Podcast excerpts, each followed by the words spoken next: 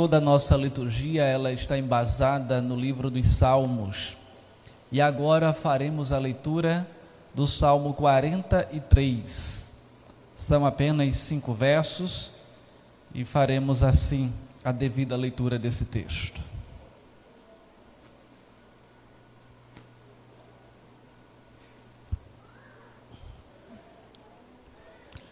Quarenta e três. Salmos, livro dos Salmos, o de número 43.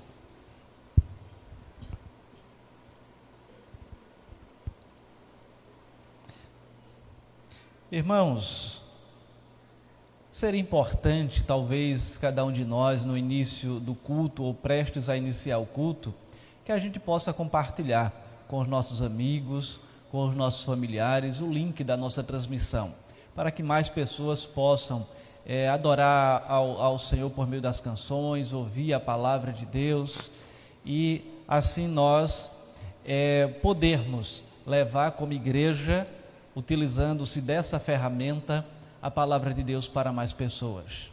Talvez alguém que esteja ali precisando ouvir no momento de dificuldade que ela esteja passando, a palavra de Deus trazer um alento ao seu coração alguém que esteja precisando fazer esse compromisso com Deus, que a palavra de Deus também possa atingir o seu coração por meio do nosso compartilhar.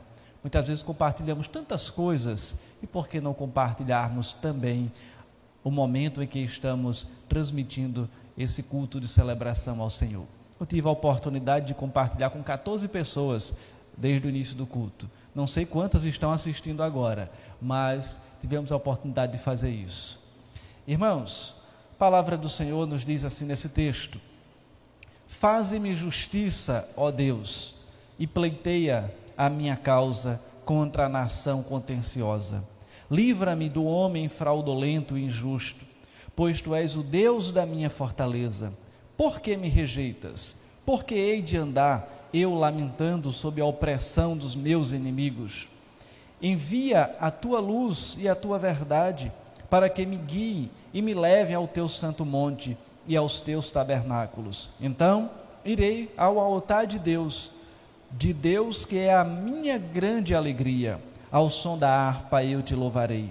Ó oh Deus, Deus meu, por que estás abatida, ó minha alma? Por que te perturbas dentro de mim?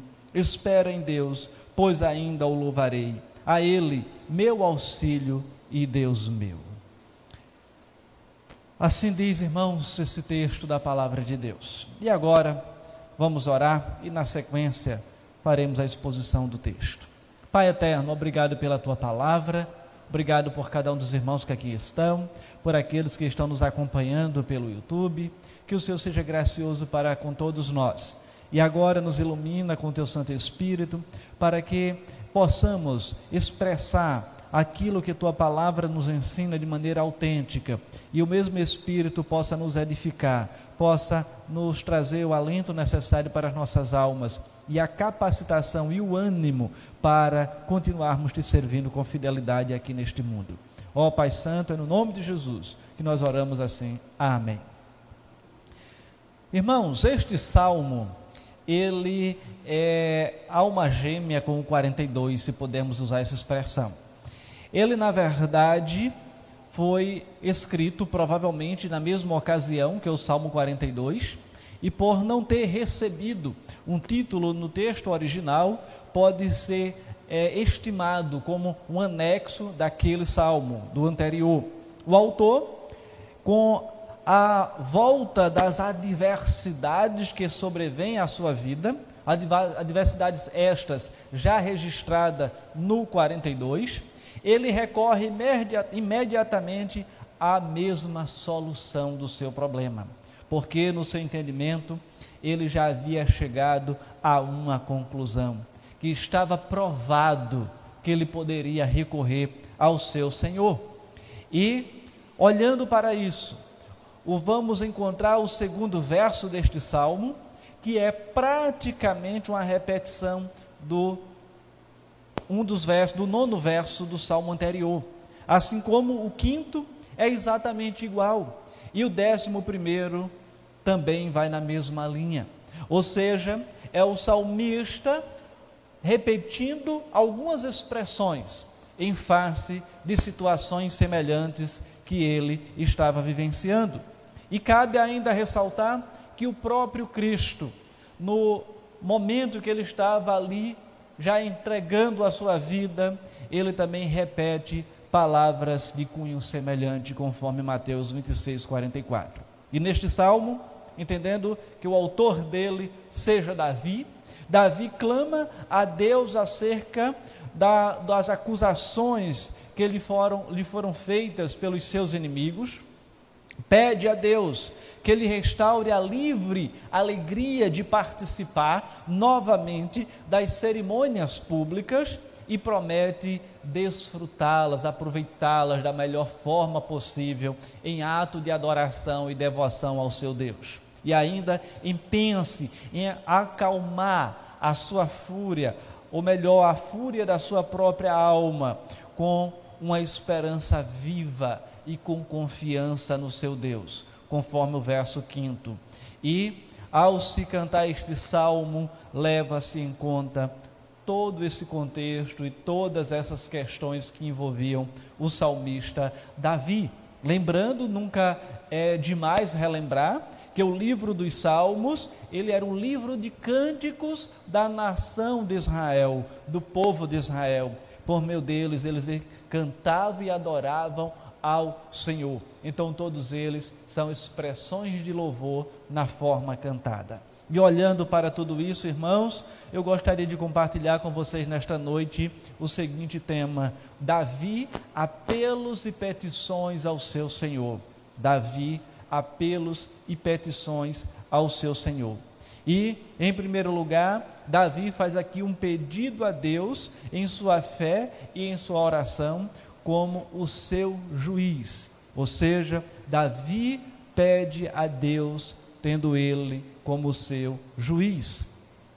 Também na sequência, ele vai manifestar sua fortaleza, seu guia, sua alegria e sua esperança, como expressões e afeições. E como seu juiz, como seu justo juiz, ele pede porque sabia que seria julgado por alguém que conhecia o seu coração e poderia lhe fornecer uma sentença justa, sendo-lhe favorável. E por isso é que ele diz no verso primeiro: Faze-me justiça, ó Deus, e pleiteia a minha causa contra a nação contenciosa. Faze-me justiça, ó Deus, e pleiteia a minha causa.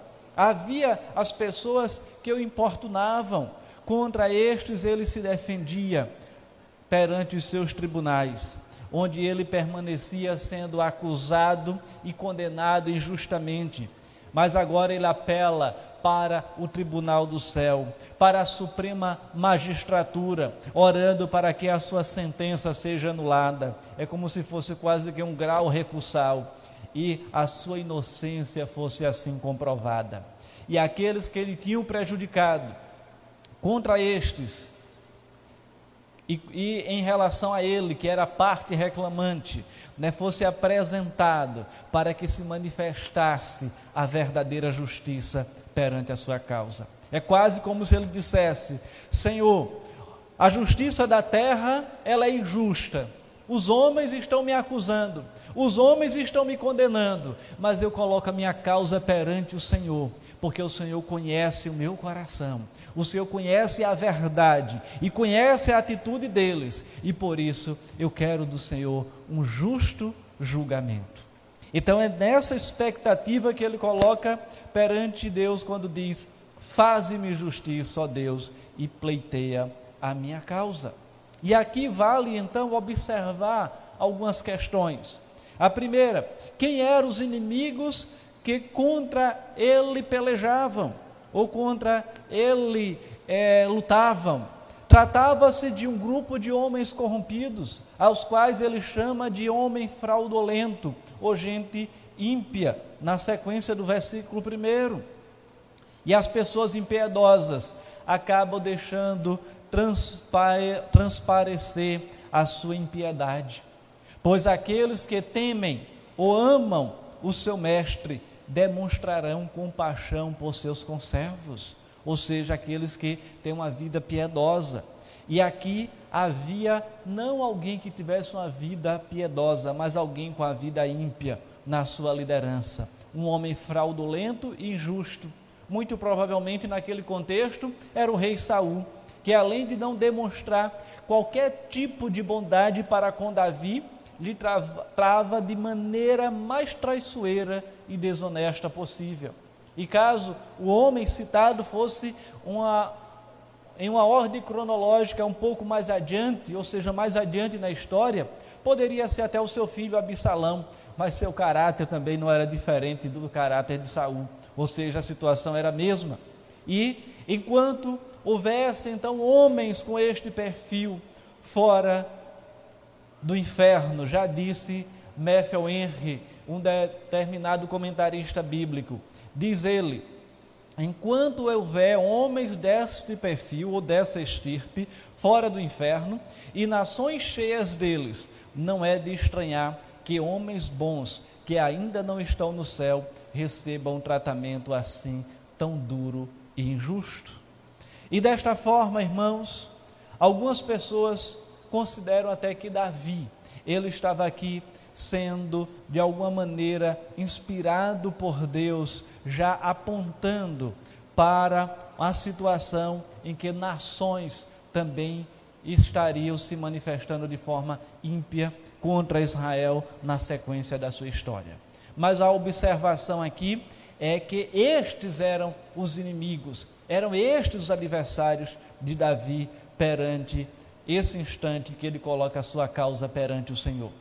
Uma outra observação é qual é a sua oração com referência a eles. O texto deixa claro: é faze-me justiça. No que diz respeito a esse diálogo que ele tem com Deus, ou esse tempo de oração, ou de petição com Ele, ou de apelo, né, propriamente dito a Deus, ele, ele, em razão do pecado, orou: Não me leves a julgamento, pois eu seria condenado. Porém, com relação à disputa que ele tinha com seus inimigos, ele ora: Senhor, faze-me justiça, pois eu sei que serei justificado. Pleitei a minha causa contra a gente ímpia. Toma a minha defesa e na tua providência fica do meu lado. Aquele que tem então uma causa honesta pode prosperar diante de Deus, porque Deus conhece a realidade da sua alma, conhece as suas motivações, porque de Deus nada se esconde. E ele diz: pleiteia a minha causa de forma que eu seja liberto dessas pessoas, para que a vontade delas não se cumpra contra mim. Em outras palavras, é isso que ele está dizendo: dizendo, Senhor, olha como eu estou sendo injustiçado. Os homens podem não reconhecer o ato de injustiça que eu estou sofrendo, mas o Senhor conhece todas as coisas e é por isso que eu entrego na tua presença. E nós, irmãos, olhando para essa realidade de Davi, precisamos considerar que a nossa causa ela está suficientemente defendida quando somos libertados. A palavra diz o quê? Que temos um inimigo que é o maior de todos os acusadores. Quem é ele? Satanás, o acusador das nossas almas. E dessa acusação nós já fomos libertos em Cristo Jesus. Ou seja, ele está sempre apontando: você é pecador, você é indigno, mas nós precisamos olhar que realmente somos pecadores, entender que realmente somos indignos mas em Cristo Jesus nós nos tornamos santos. Em Cristo Jesus nós nos tornamos dignos de recebermos o perdão. E assim, Davi, ele estava se sentindo injustiçado, mas ele coloca a sua causa diante de Deus. E quantas vezes, irmãos, no decorrer da nossa caminhada, pode ser que passemos por alguma situação em que sejamos injustiçados nos nossos relacionamentos, na nossa labuta diária, mas é necessário entender que Deus é aquele que tem andado conosco desde o momento que nos comprometemos com Ele. desde o momento que fomos chamados para andar dia a dia com o Senhor, e Ele é o defensor também da nossa causa. É Ele que tem cuidado de nós, é Ele que conhece o mais profundo da minha e da sua alma. É Ele que é o mais justo de todos os juízes. Nós podemos muitas vezes nos socorrer perante uma injustiça sofrida do judiciário em primeira instância, do judiciário em segunda instância, e dentro ainda da segunda instância, talvez recorrer aos tribunais superiores, como STJ, STF, mas todos esses tribunais, o juízes singular, eles são dignos ou, passíveis de serem de cometerem erros. Mas nós temos o juiz supremo que conhece todas as coisas e nele não há o mínimo de injustiça. E nele é que nós devemos confiar diariamente, porque ele é o nosso Deus e Senhor. Mas Davi, ele olha para o Senhor fazendo esse apelo, mas ele não olha apenas como juiz, mas sim também como a sua fortaleza. O verso segundo ele diz: Pois tu és o Deus da minha fortaleza, por que me rejeitas? Por que hei de andar eu lamentando sobre a opressão dos meus inimigos? Davi agora, ele continua a lamentar, destituído das alegrias espirituais. Contudo, para ele, Deus era o Deus da sua fortaleza, ou era a sua fortaleza.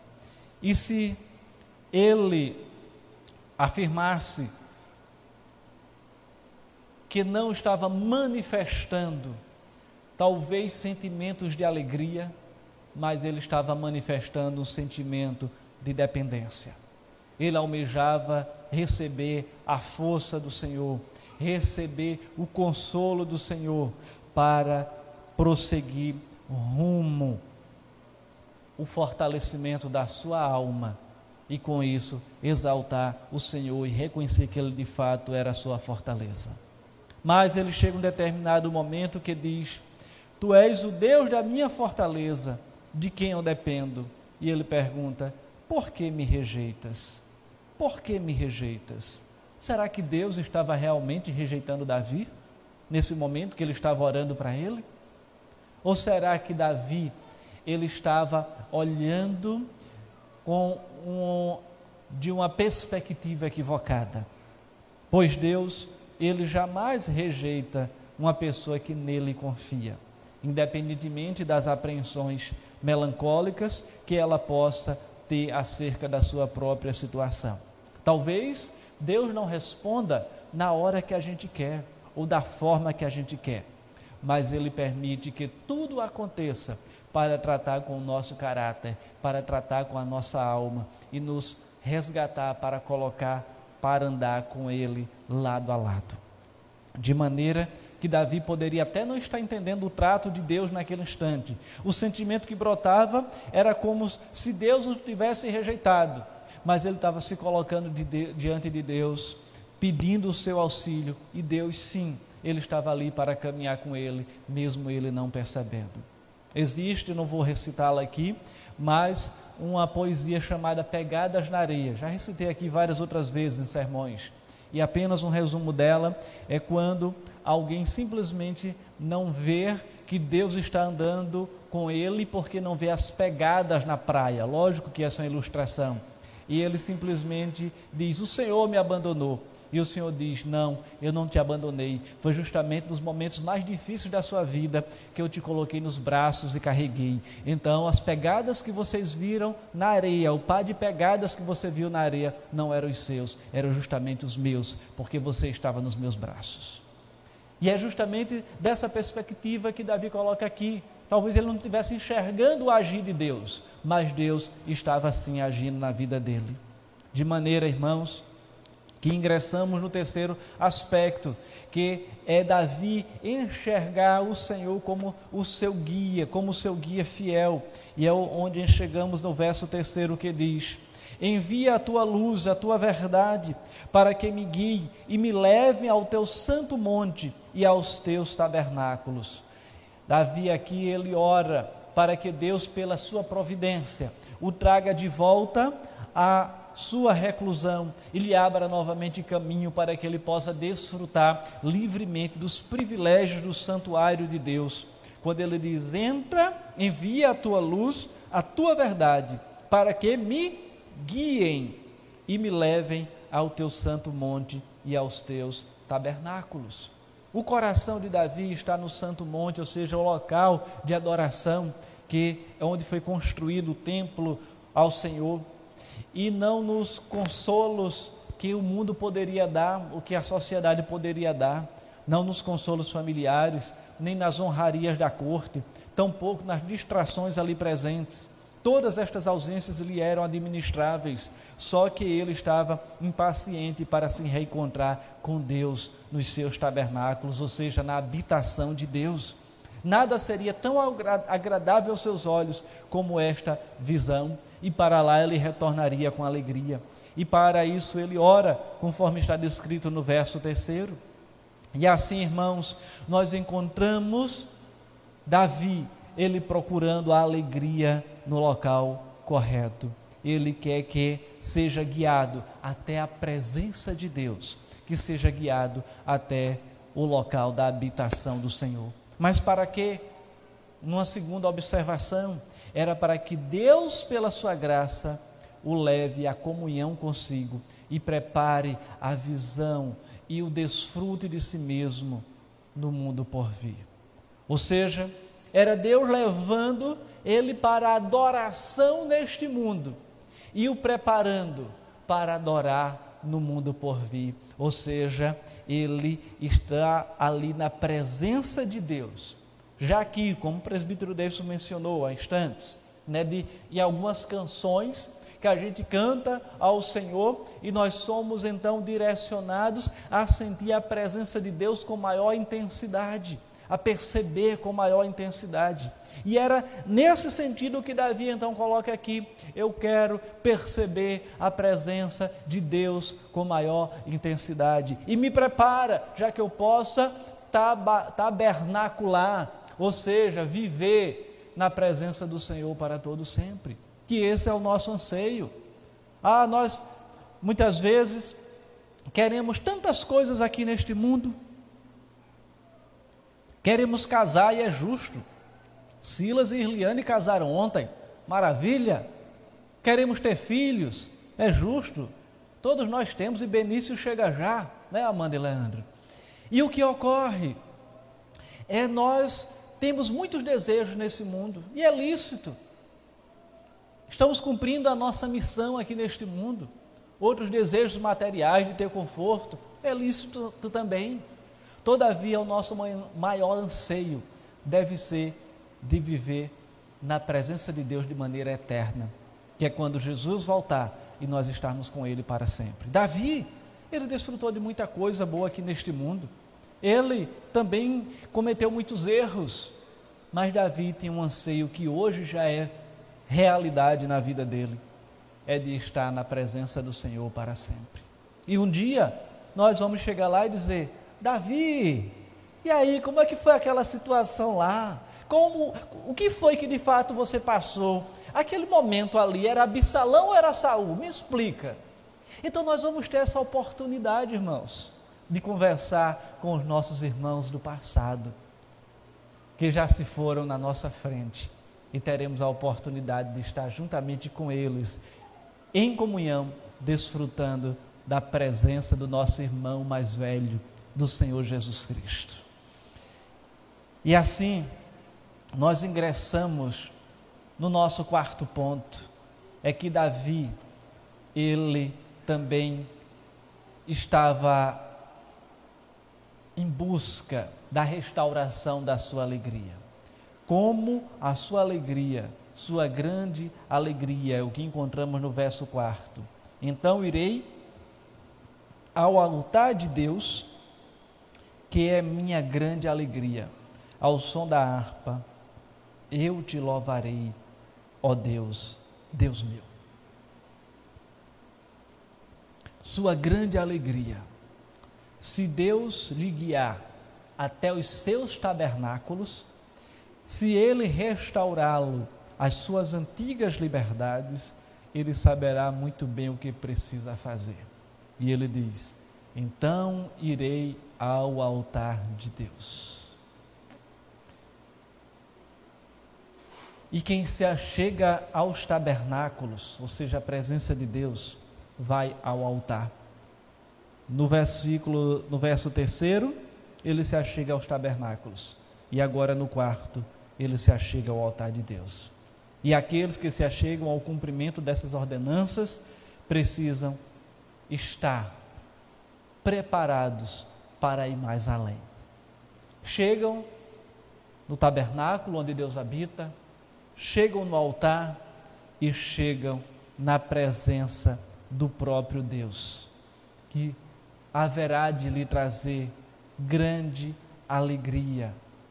E quando se chega a Deus, precisa fazê-lo com júbilo, porque é o que diz no verso 4: Então irei ao altar de Deus, que é minha grande alegria.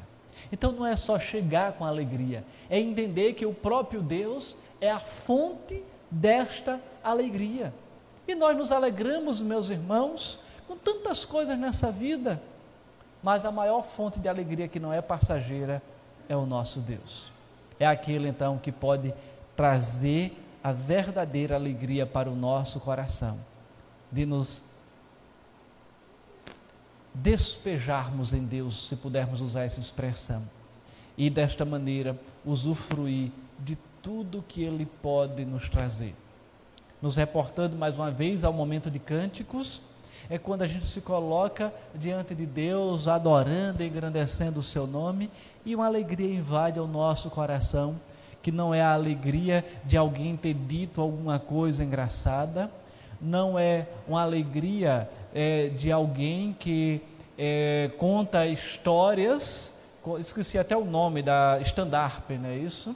Não é alguém contando, não é num show de stand-up, não é nada disso, que a gente ri, se for, lógico, mas a alegria da qual Davi fala aqui é justamente essa alegria que flui da presença e de estar na presença de Deus. E por fim, irmãos, chegamos ao quinto aspecto, onde nós vamos aqui encontrar Davi dizendo o seguinte, no verso quinto: Por que estás abatida, ó minha alma? Por que te perturbas dentro de mim? Espera em Deus, pois ainda o louvarei. A Ele, meu auxílio, Deus meu. Davi agora, ele troca os interlocutores, ou seja, os personagens com que ele está se relacionando. Até então ele estava se relacionando com Deus, mas quando chega no versículo, verso 5, ele passa a conversar com a sua própria alma. E ele diz: Por que estás abatida, ó minha alma? Por que te perturbas dentro de mim? E ele responde né, a, a essa situação e ele diz: minha alma, espera em Deus, pois eu ainda louvarei a Ele, porque eu sei que Ele é o meu auxílio e é o Deus meu. Agora vamos encontrar a esperança de Davi. Aqui, como fez anteriormente, Davi repreende a si mesmo pelo seu desânimo e desalento e reconhece que fez mal em ceder espaço para estas coisas, já que não tinha motivo para agir assim. E ele repete: Por que estás abatida, ó minha alma? Ele então aquieta-se na confiança e na expectativa que tinha de honrar e glorificar a Deus. Espera em Deus, minha alma, pois eu ainda o louvarei e desfrutarei desta glória ele é a minha salvação. Ele é o meu Deus. E nele esperarei. Quantas vezes, irmãos, nossa alma está abatida, nossa alma está perturbada, nossa alma está inquieta, que a sensação que muitas vezes invade o nosso corpo é aquela sensação de estar pisando descalço em areia quente. Não há sensação terrível não a sensação de inquietude, angustiante. E muitas vezes esse sentimento também invade a nossa alma sem estar necessariamente pisando em areia quente. Mas nós somos convidados, ao exemplo do salmista, a esperar em Deus, a confiar nele, a entender que Ele está cuidando de nós, a entender que Ele está cuidando de tudo. Espera em Deus, ó minha alma, pois ainda o louvarei. A Ele, meu auxílio e Deus meu. Que o Senhor continue sendo nosso auxílio, que o Senhor continue sendo nosso Deus. Mas para manifestar tal ato de fé, antes de tudo, é ter Jesus como Senhor e Salvador.